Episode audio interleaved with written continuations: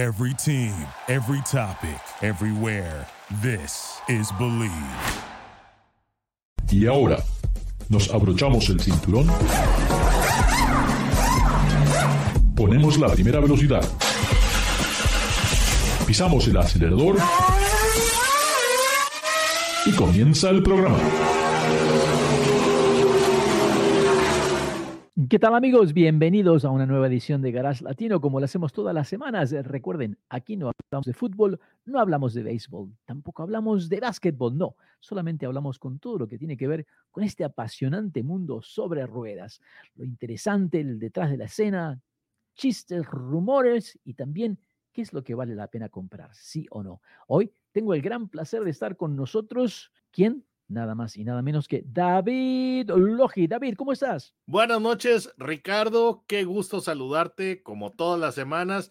Y estimado auditorio, sean nuevamente bienvenidos a su casa, Garage Latino. Así es, tenemos un enfoque completamente latino de las noticias automotrices. Entonces, esto es para no, no solamente el público hispanoparlante de los Estados Unidos, sino que realmente estamos abarcando o eh, tratando de alcanzar a todo el público latino. Entonces, pues, señores, sin tanto preámbulo, sean ustedes bienvenidos a casa. Y además, les recuerdo, Garage Latino se transmite a través de Los Ángeles, a través del Believe Network en Estados Unidos. Y lo más fácil, pueden bajar los podcasts de Garage Latino a través de Spotify. David, siempre hay algo interesante. Quiero contarles a ustedes un vehículo que acabo de probar, que bueno, ni siquiera está en el mercado todavía. Un vehículo que me ha dejado pensando muchísimo porque le hice un montón de preguntas a los ingenieros y me dijeron que no tenían respuesta, algo que me parece muy extraño. Así que vamos a hablar un poquito de este vehículo de lujo que, bueno, más que lujo ahora es muy potente, pero algo interesante es de que veo en las noticias este evento, esta, este rally, este, esta carrera de polo a polo con un auto eléctrico. Y bueno, David, a ver, hay cosas que no suman, no suman en mi cabeza, pero a lo mejor estoy equivocado. Bueno, miren, vamos a empezar dando lo que es eh, las noticias em, que querría difundir el fabricante. Entonces, vamos a empezar con la noticia y les contaremos más. Entonces, Nissan acaba de realizar una expedición del Polo Norte, el, ¿cómo te diré? Ustedes podrán ver el Polo Norte magnético tradicional, porque en, lo que son las brújulas, tienen, tienen eh, por medio de, pues no sé, magnetismo, dicen, bueno, ese es el Polo Norte. Entonces, el Polo Norte tradicional que toman este, como referencia las brújulas, ese fue el eh, punto A o uno de los dos puntos y el siguiente es el Polo Sur. Fue una expedición en un vehículo eléctrico. Seamos enfáticos, eléctrico. Entonces, la intención de Nissan es demostrar que los vehículos eléctricos pueden ser divertidos, pueden ser eh, emocionantes y que son capaces de hacer expediciones. En este caso fueron 17 mil millas y pues se, realizó esta expedición en nueve meses, que honestamente cualquier expedición de ese, de ese tamaño tendrás que tener un equipo dedicado y realmente sí, sí puede tomar ese tiempo. Entonces, todo muy bien. El vehículo fue un Arilla eh, Ford, eh, Force, eh, all-wheel drive, y era un vehículo que tenía pocas modificaciones, fuera de que se le pusieron eh, llantas de 39 o neumáticos de 39 pulgadas y se levantó la altura de la suspensión. Entonces, pues hasta ahí todo muy bien. La expedición, como les digo, se pudo realizar con éxito. Entonces, todo esto parece, parece ser un ah, triunfo resonante para los autos eléctricos. Ahora, vamos a mencionar los puntos, eh, los puntos no tan cool del asunto. Para empezar, las modificaciones que le hicieron a este vehículo redujeron el rango de autonomía de las 272 millas de un vehículo sin modificar a aproximadamente entre 150 y 200 millas, lo cual en un viaje en un vehículo eléctrico no es bueno, ¿ok? Eso requiere que lo recargues con más frecuencia. Entonces, ahí ya tenemos eh, el, pequeño, el, pequeño primer pero. La recarga, pues eh, Nissan tuvo que hacer, por ejemplo, si tú estás en el eh, continente, bueno, en, el, en Norteamérica, no es tanto problema porque hay una infraestructura de recarga que sí, mientras definitivamente es deficiente, es pasable, si podemos, si podemos decirlo así. El problema se presentó en Centro y Sudamérica. Entonces Nissan tuvo que hacer una sociedad con una compañía llamada Enel X-Way para que pusiera cargadores en, a, lo largo del camino y pues están diciendo que ahora ese es el ah, corredor eléctrico panamericano. Y honestamente, bueno, pues ahí ya, ya la cosa luce dudosa porque cuánto tiempo pueden durar esas, estaciones sin que las vandalicen es algo que pues solamente uno, uno eh, puede, puede cuestionarse o preguntarse. Y además, el equipo de Nissan tuvo que recurrir a diferentes métodos. Bueno, estos eh, son dos aventureros, Chris y Julie Ramsey de Escocia, y ellos tuvieron que recurrir a turbinas de viento de 5 kilowatts para cargar el vehículo o un cargador solar híbrido o no sé, no, Ricardo, honestamente.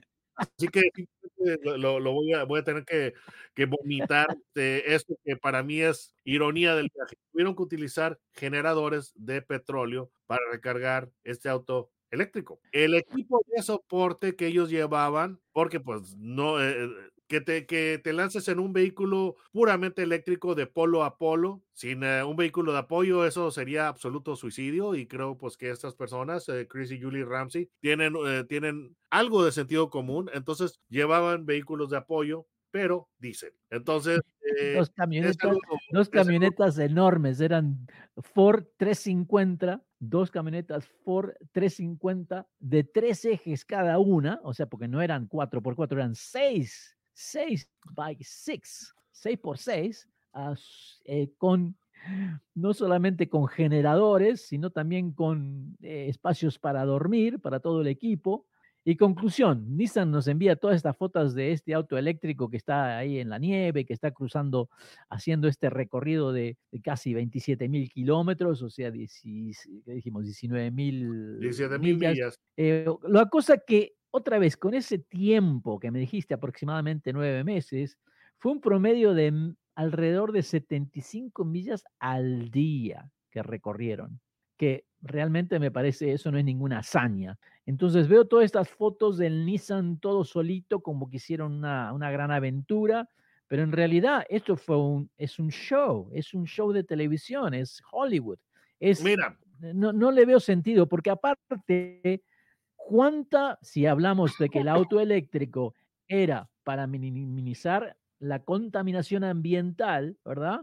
Y mandas el auto eléctrico, pero al mismo tiempo llevas dos camionetas diésel, bueno, eh, lo que no generaste con el vehículo, tu equipo de soporte hizo triple o cuatro el doble de daño al medio ambiente. O sea, una cosa me parece totalmente ridícula de que la traten de presentar como que mira qué lindo este auto eléctrico lo que fuimos capaces de hacer y no es nada, ¿verdad? Mira, eh, es como la, edición en, ah, no sé, ah, yo recuerdo, hay un programa de comedia que a mí me gusta mucho, eh, bueno, ya es eh, semiclásico, se llama How I Met Your Mother, y ahí te presentan un cuadro, un enfoque, y te presentan una situación. Abres un poquito más el cuadro y te das cuenta de aspectos que no pudiste, que no pudiste presenciar en, en, la primera, en la primera toma o en la primera vista. Entonces, sí pueden ponerte muy triunfante lo que es el vehículo eh, arilla eléctrico, pero abres un poquito más el cuadro y ves todo lo que son los vehículos eh, de apoyo, los diésel, eh, que son ah, heavy duty, y la perspectiva cambia. Entonces, es todo un em, esfuerzo que, que, que, está haciendo pues Nissan y evidentemente pues eso tendrá, no sé, algunos eh, gobiernos tratando de, de apoyar eso para convencer a la gente de que los autos eléctricos eh, son la solución y claramente no lo son todavía, la, eh, la tecnología no está lista, están tratando de, de convencerte de, de, que, de que ya la tecnología está lista y claramente no es la verdad. porque hoy en día Hoy en día, para, tener un auto eléctrico, tienes que gastar considerablemente más que con un auto a gasolina o diésel. Y tienes que adaptar tu vida alrededor del vehículo. Tienes que, tú tienes que adaptarte al, auto. Tienes que adaptar tu estilo de vida al auto. Y la realidad de las cosas, mucha gente está ya empezando a, cuestionar por qué tienen que pagar más para ellos adaptarse al auto en vez de que el auto se adapte a ellos. Entonces, bueno, esa, David, eso es. David, eh, yo creo que, David, disculpa que te interrumpe, pero creo que el anuncio de Mari Ibarra lo dice todo. Oh, yes. Vaya, la, vaya, vaya. La dama que está a cargo de General Motors. Oh, sí. Que quien hace solamente un par de años atrás nos convenció a todos que el futuro de General Motors eran autos eléctricos y por lo tanto teníamos el Cadillac Lyric por parte de Chevrolet, el Chevy Bolt, el Chevy Blazer, el Chevy Equinox y la Silverado EV3. El futuro es todo eléctrico, nos convencieron y hoy acaba de anunciar que el futuro de General Motors es híbrido. ¿Cómo? ¿Qué pasó? Bueno, eh, hay, un, hay un personaje de un sitcom que fue el número uno en los noventas, Seinfeld, no sé si lo recuerdas. sí. Hay un personaje llamado George Costanza y George dice, no es mentira si tú lo crees. Exacto. entonces, pues eh, en aquel entonces, hace, hace tres años, eh, el presidente de GM, este Mark Royce, nos decía que ellos ya iban a ser uh, full electric, que ese era el camino, etcétera, etcétera. Y evidentemente, eh, pues es muy triste la situación de los vehículos eléctricos porque no hay manera de, no hay manera de ocultarlo ni negarlo. Es un tema altamente politizado a nivel mundial. Entonces, sí. se proclamó que los autos eléctricos eran el, el, el futuro y General Motors tomó una decisión triste, bastante triste, que fue la de um, descontinuar su vehículo uh, Bolt Chevrolet, el Bolt con B de con, con B de Víctor, no el Bolt. Un auto, un auto bueno. David que un auto David que a mí me pareció que fue una de esas eh, breakthroughs, un auto que realmente tenía totalmente sentido porque utilizaba el motor de combustión como un generador Exacto. para eh, para que hiciera funcionar y recargar las baterías y así eh, poder eh, tener un auto eléctrico. El, el, motor de convención trabajando como generador consume muy poca gasolina. Eh, un proyecto que si se hubiera desarrollado, creo que fácil tendríamos un vehículo que daba 100 millas por galón. Pero bueno. General el problema Motors es este, que no. de que ya tenía la solución. General Motors ya tenía el vehículo, ya tenía de, desarrollado el, el, el tren motriz y simplemente eh, lo cancelaron, hicieron un rompe rasga y lo abandonaron ese concepto de, de, de, electrificación que la verdad del asunto yo pienso que es la mejor solución porque el principal problema que están enfrentando los, los, autos, eh, los, autos eléctricos, los, propietarios o los usuarios, es el rango, eh, la ansiedad de rango, es decir, el temor de que te vas a quedar sin batería. Entonces, con un vehículo que tenía el generador eléctrico, como el, el Chevrolet Bolt, tú no, te ten, no tenías que tener esa, esa preocupación. Tú podías, eh, de hecho, ese podía ser tu único, tu único eh, automóvil. Podías utilizarlo en, viajes largos de, costa a costa en los Estados Unidos sin, sin mayor problema. Pero en sus eh, esfuerzos de electrificarse, General Motors simplemente tiró a la basura esa, esa, tecnología. Lo bueno es esto, de que esa tecnología yo estoy seguro que la pueden de traer, de traer de regreso, pero fue, un, fue una decisión bastante precipitada por tratar de entrar eh, a lo que es el, el, tren eléctrico.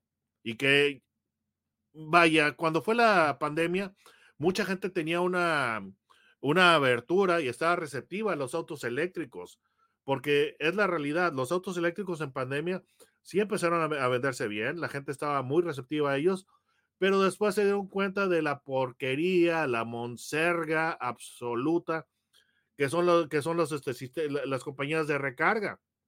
Claro. Entonces, eso fue lo que lo, lo que arruinó lo que es eh, pues la percepción de los eléctricos. Pues yo, yo, por eso mucha gente ya está ya está eh, más cauta al respecto porque bueno, mira, eh, David, la...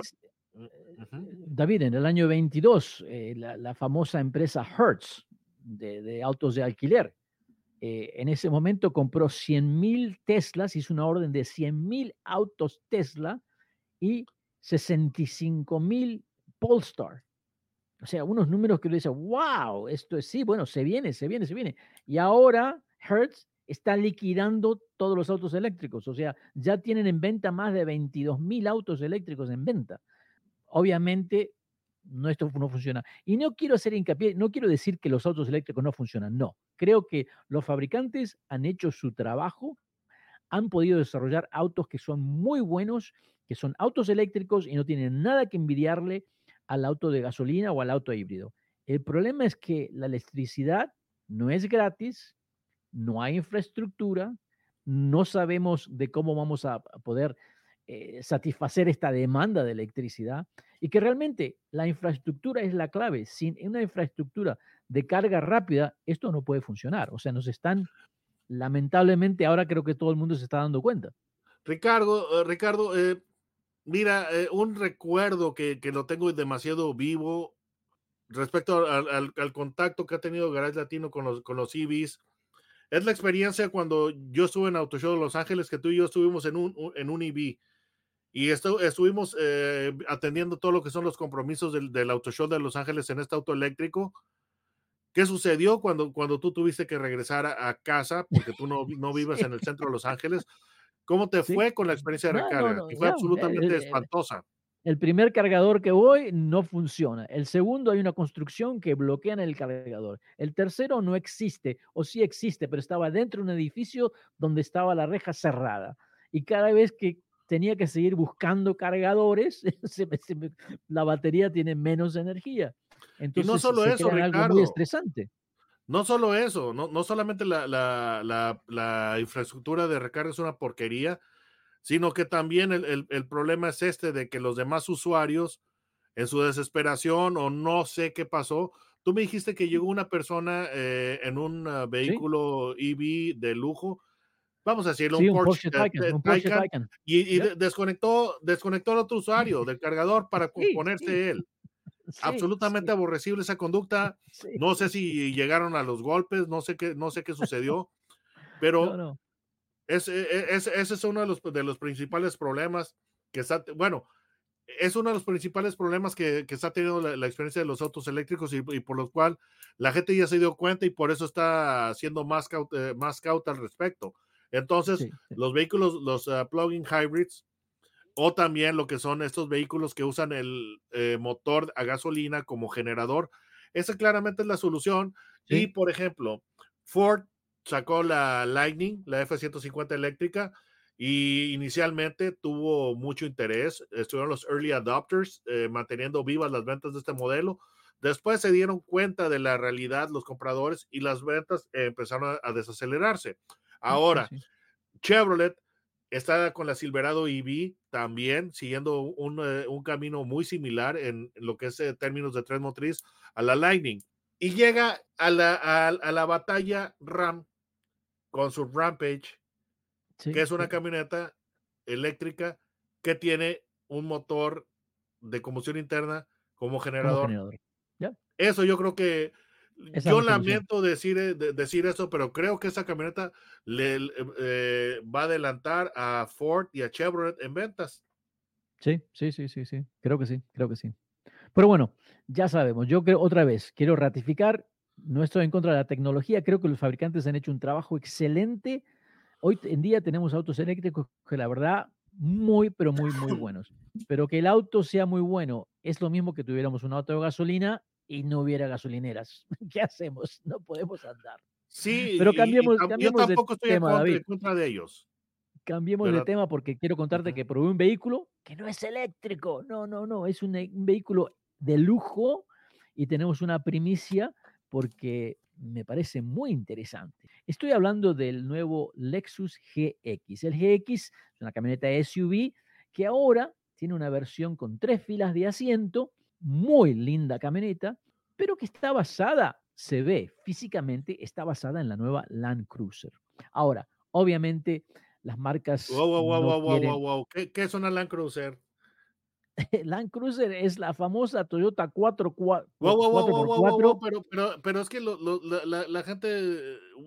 ¿Qué experiencia tuviste con los ingenieros de, de, de, la marca de la L al preguntarles Sí, de bueno, la no marca sé. que tiene la Obviamente?